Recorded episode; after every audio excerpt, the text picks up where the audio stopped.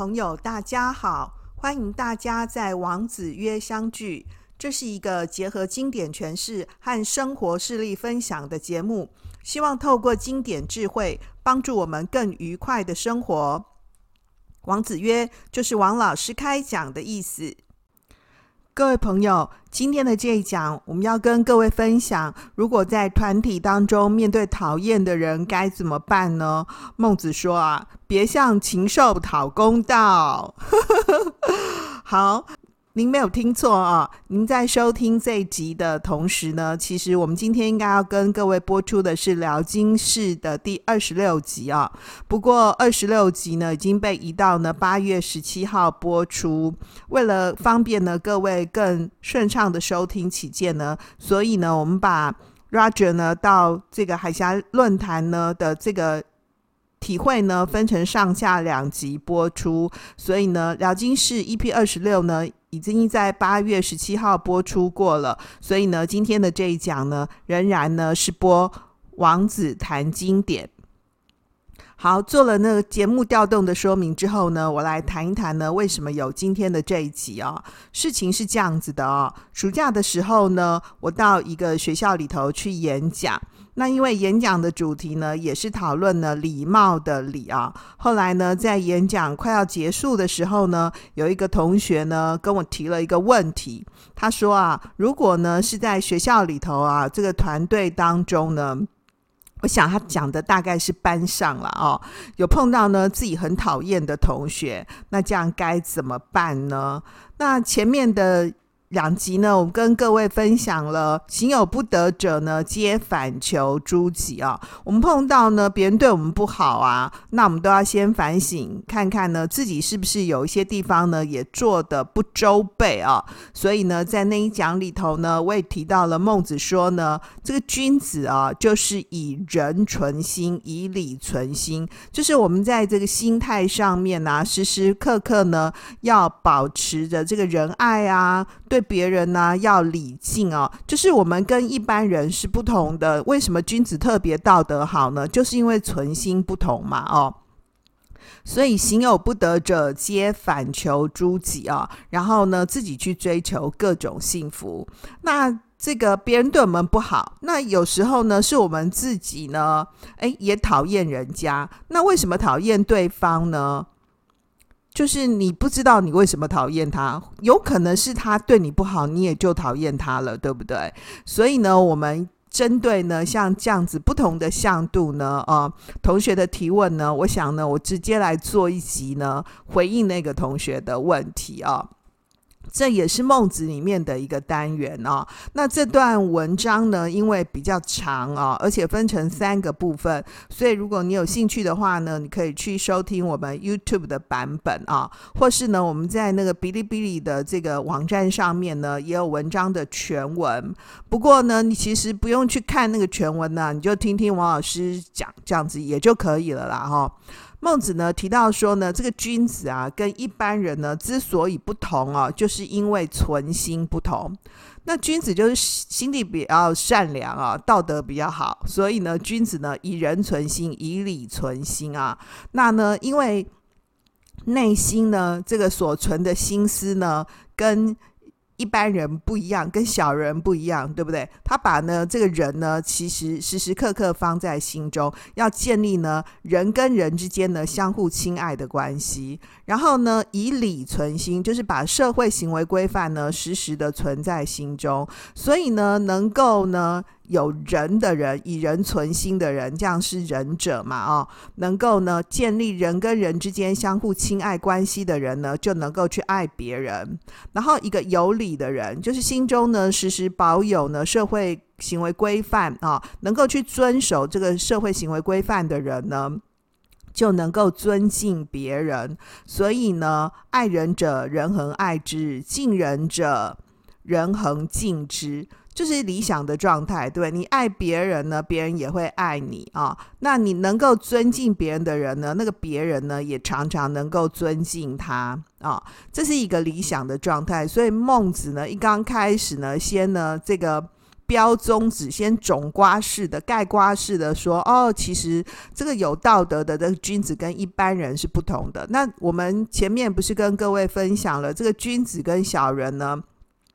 有分这个在上位者跟在下位者，或是有道德的人跟没道德的人。那在这一讲当中的孟子谈的这个君子呢，指的是有道德的人啊。他说这个道德有道德跟没道德就差在哪里？就是所存的心思不一样嘛啊。所以君子呢，这种有道德的人，他就是以人存心，以礼存心。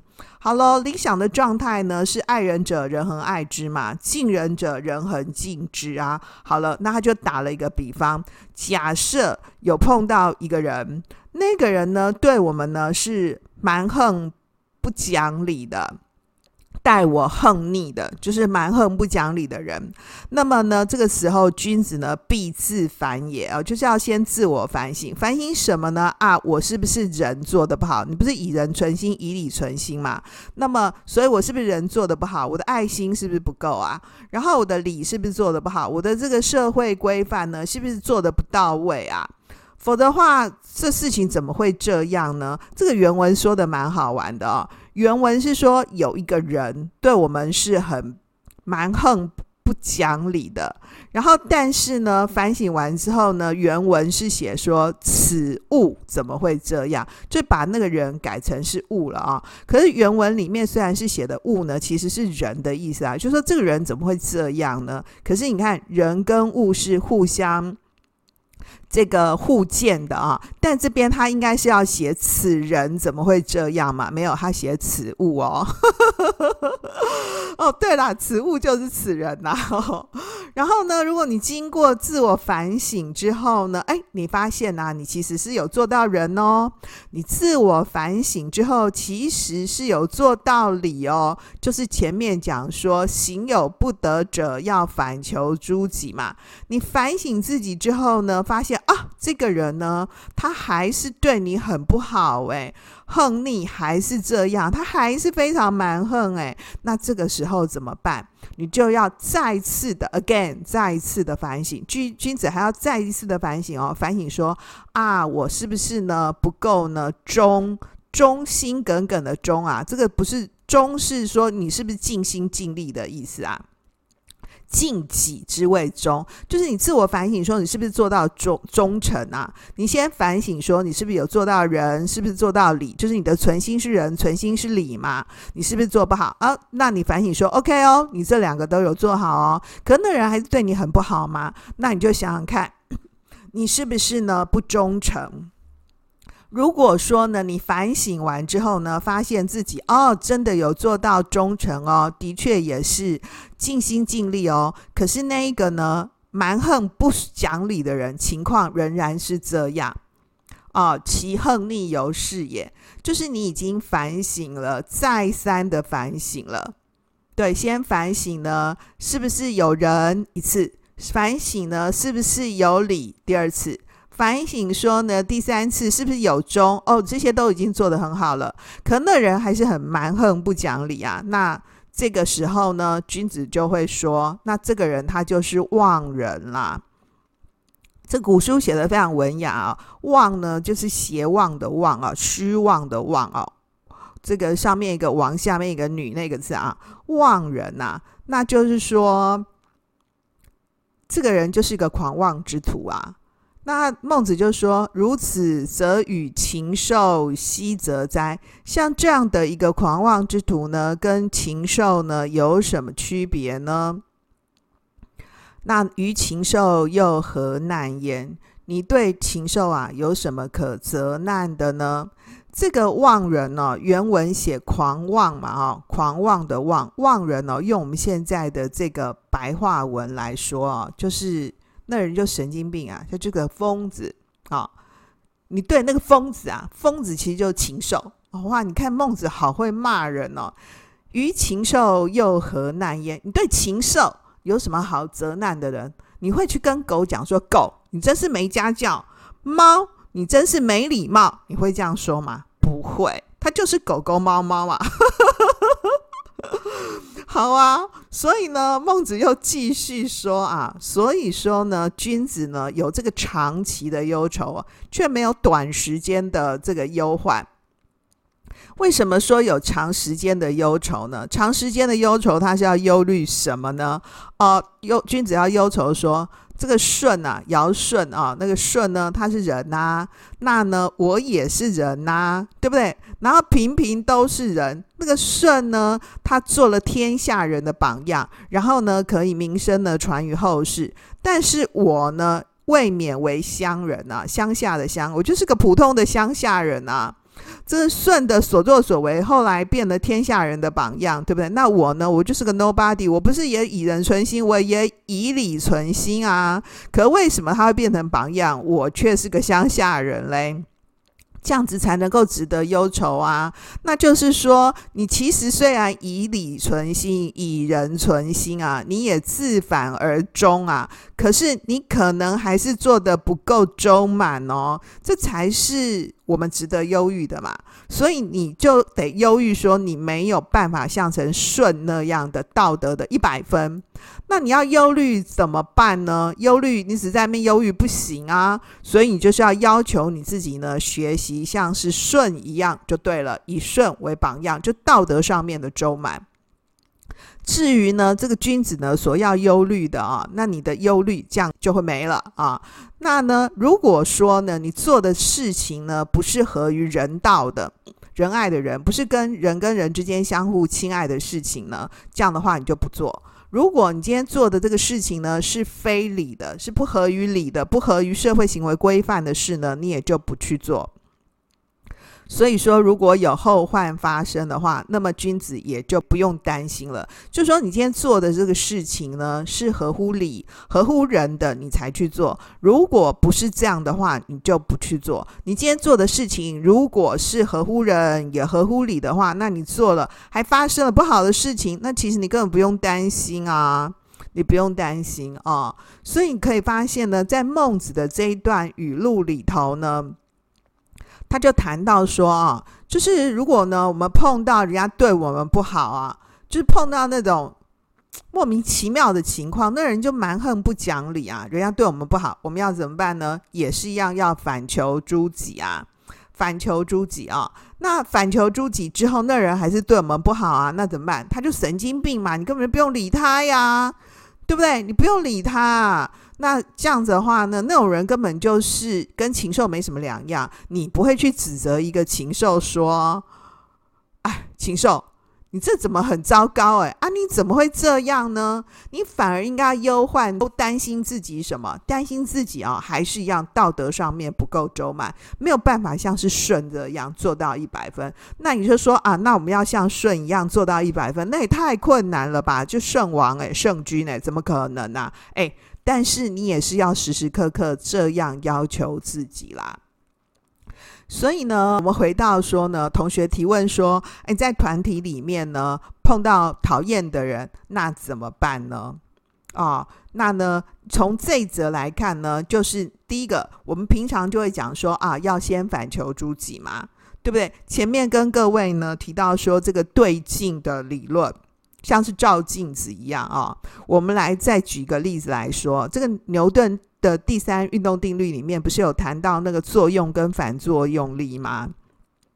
就是两个物呢在交互作用的时候呢，彼此施加于对方的力，如果是大小相等、方向相反的话，这种物理现象呢，就是叫做作用力跟反作用力嘛。啊、那呢，这个人际关系上面的相处也是像这样啊、就是孟子在这边呢、特别提出说，君子是用仁呐、啊、跟礼呢来对待别人的，这就是从我的地方我发动的这个作用力。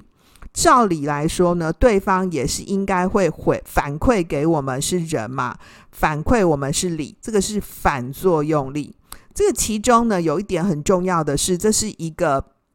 有人呐、也守礼的社会嘛。那如果在这样的一个社会里面呢，是谁来发动这个作用力呢？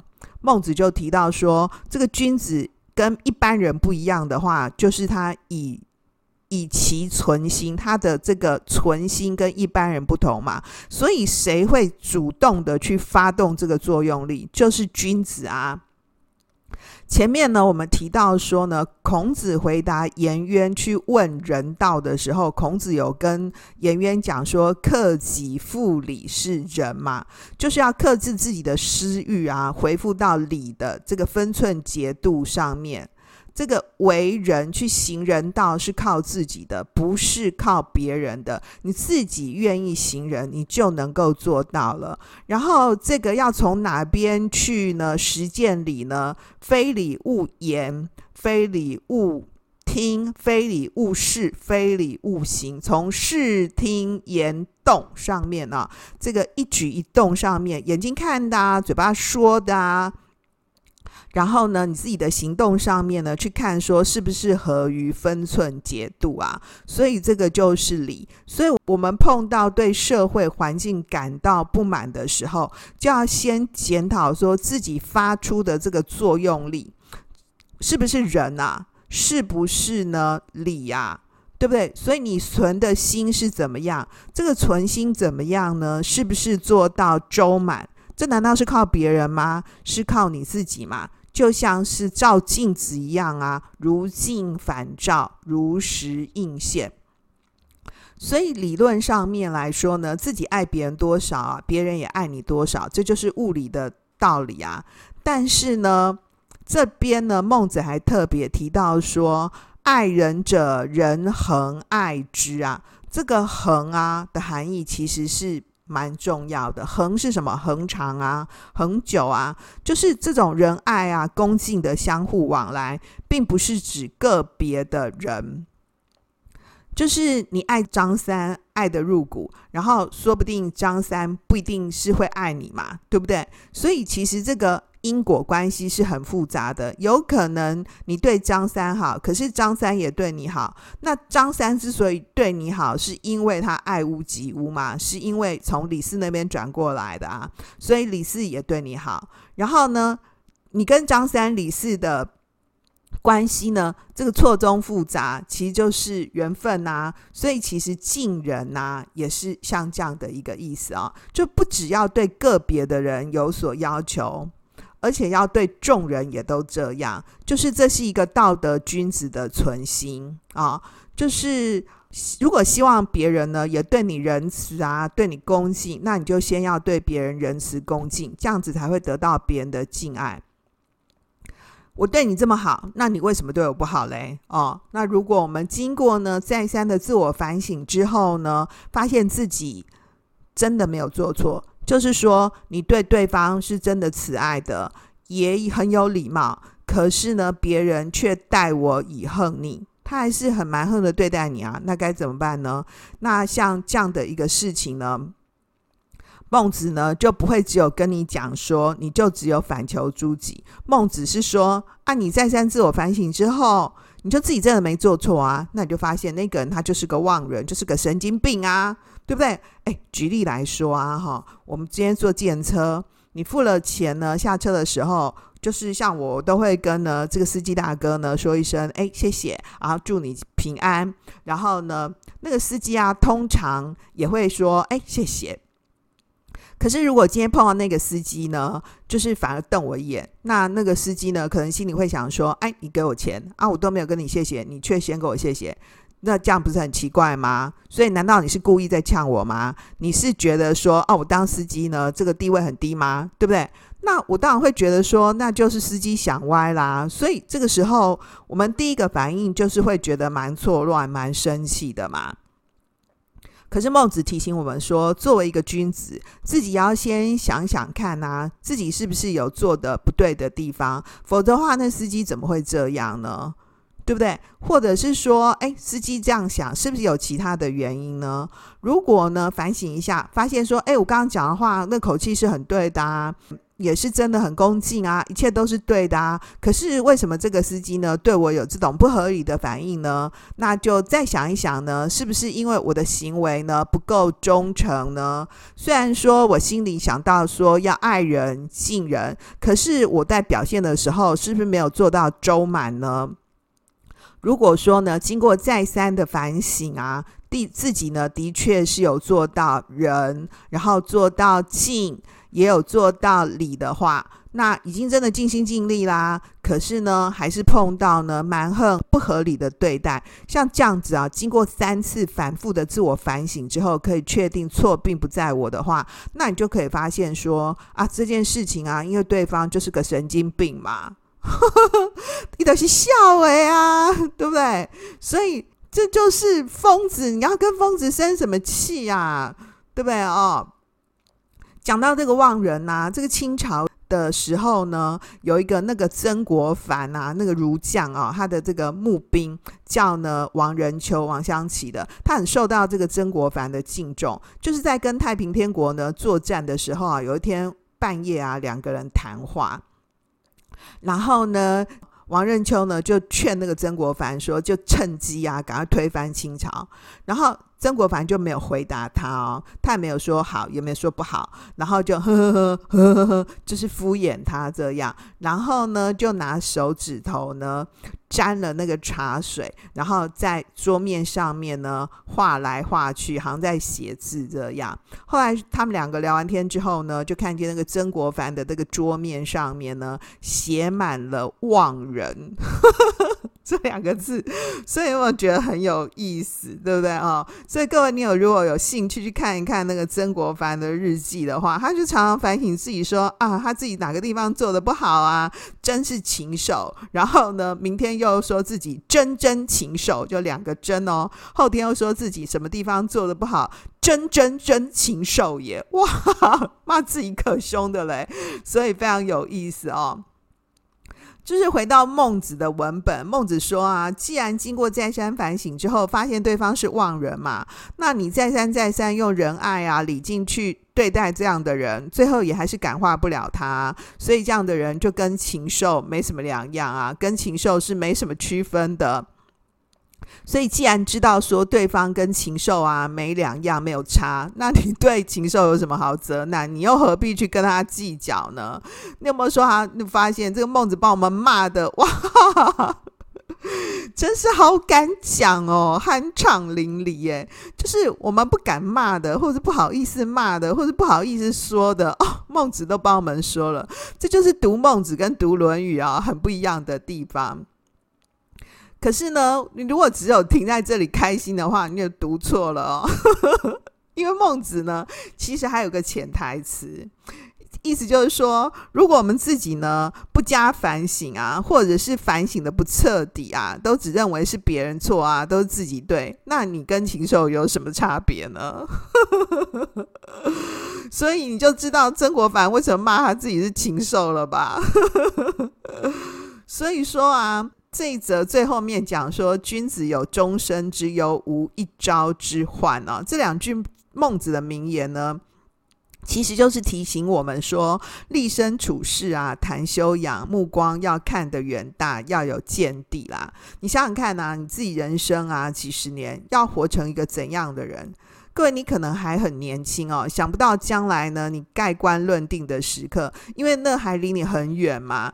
但是你得想到，当你身处在一个环境啊，或是一段关系里面的时候，你后来会留下什么？或者是你会被贴上什么标签？这就是我们很常谈到的人生观啊，人的价值典型。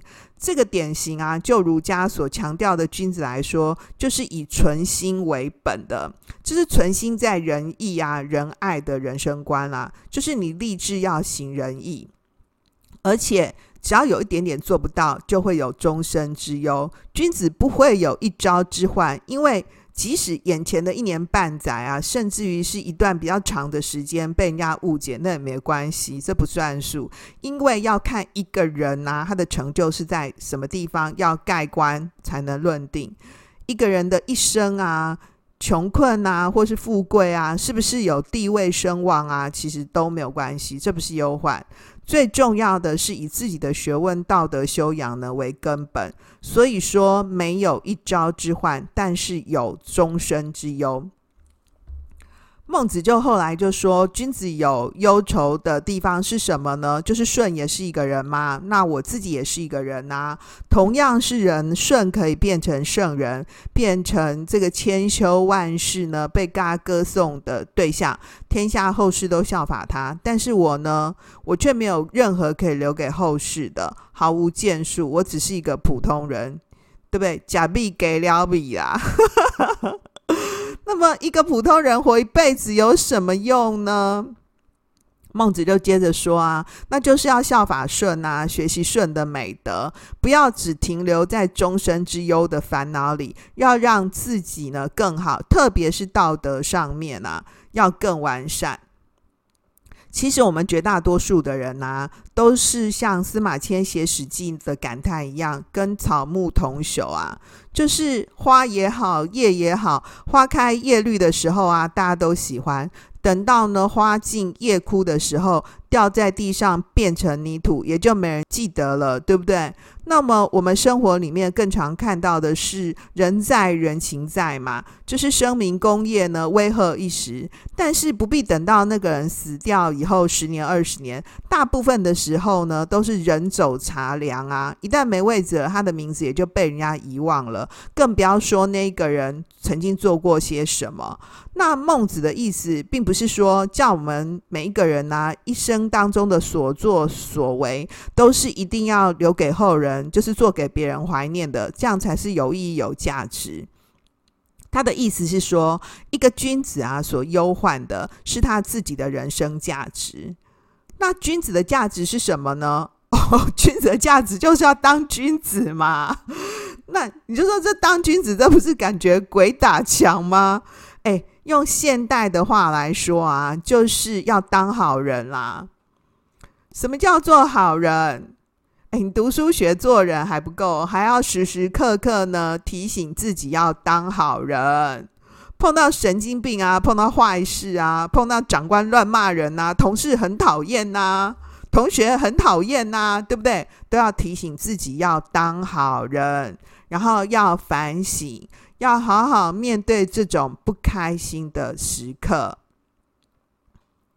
那么最后呢，孟子不是说我们要学顺吗？对不对？其实这也是孟子的感叹，就是在孟子的那个时代里面啊，其实人跟礼呢已经没有用了。孟子就感慨说，他所看到的君子都是自以为是的知识分子，已经不去想自己的所作所为是不是功在人间，会影响后代。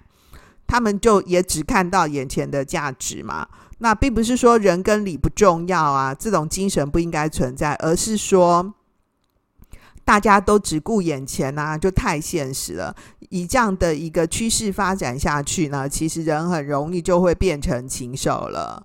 所以回到呢那个同学的提问来看呢，同学不是提到说，在团体当中呢，面对讨厌的人该怎么办呢？诶，就是跟前面讲的一样啊，要不断的自我反省。诶，也不是真的多么不断，就是反省三次嘛。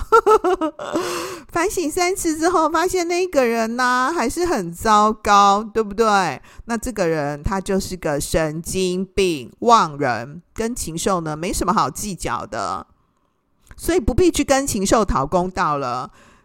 面对讨厌的人啊，你当然呢也就有权利讨厌他啊。不过你讨厌的那个人，他搞不好也讨厌你呀、啊，所以你们互相讨厌，也就是刚好而已。你讨厌的人呢，你就离他远一点，尽量不要跟他坐在一起。排位置的时候，分组的时候也离他远一点，因为你就讨厌他嘛。你为什么讨厌他？一定是有一个为什么的。他可能对你不好啊，对不对？或者是呢？啊，有一些时候呢，说实在话，我们讨厌别人呢、啊，也没有为什么，他就是长得让我觉得讨厌。那你说你很糟糕，对啊？你讨厌的人，你就离他远一点。毕竟你还跟他同班嘛，你非常讨厌他，要不然你转班。你转不了班的话，你就闪远一点。因为你讨厌的那个人，他也刚好讨厌你，那就是刚好而已。好哦，那面对讨厌的人呢？如果呢，你闪他远一点之后呢，你其实还是应该要静静的观察。有可能啊，你讨厌的那个对象啊，你之前的讨厌啊，其实是你误会他了。给对方一个机会，也给你自己一个机会。我并不觉得呢，我们要非常努力的去改善关系。能改善那就改善吧，不能改善，我觉得真的也没有关系。因为啊，等你长大以后呢，回过头来看这些呢，呃，小时候同班同学的讨厌，那些讨厌呢、其实也不算是什么讨厌，因为有更多的讨厌 是在你的工作场合。你以后呢，出来工作以后会发现呢、啊，上班的地方啊。要处理的客户啊，有更多更多非常讨厌的人。这个学校里面的讨厌呢，啊，根本就没有算什么啦。这样子讲啊，也许很残忍，不过是事实哦。那就没办法了。那我们只能够在心里头呢，用孟子的这段话呢，好好的勉励自己。于禽兽又何难言？你就别跟那些禽兽过不去了。好喽，说一下今天的重点整理。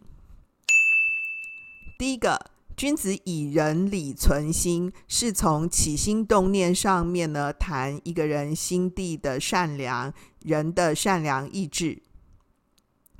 第二个，儒家主张呢，仁礼不二，仁礼合一的道德实践。所以呢，仁是对内要求自己真诚，礼呢是对外谨守社会规范。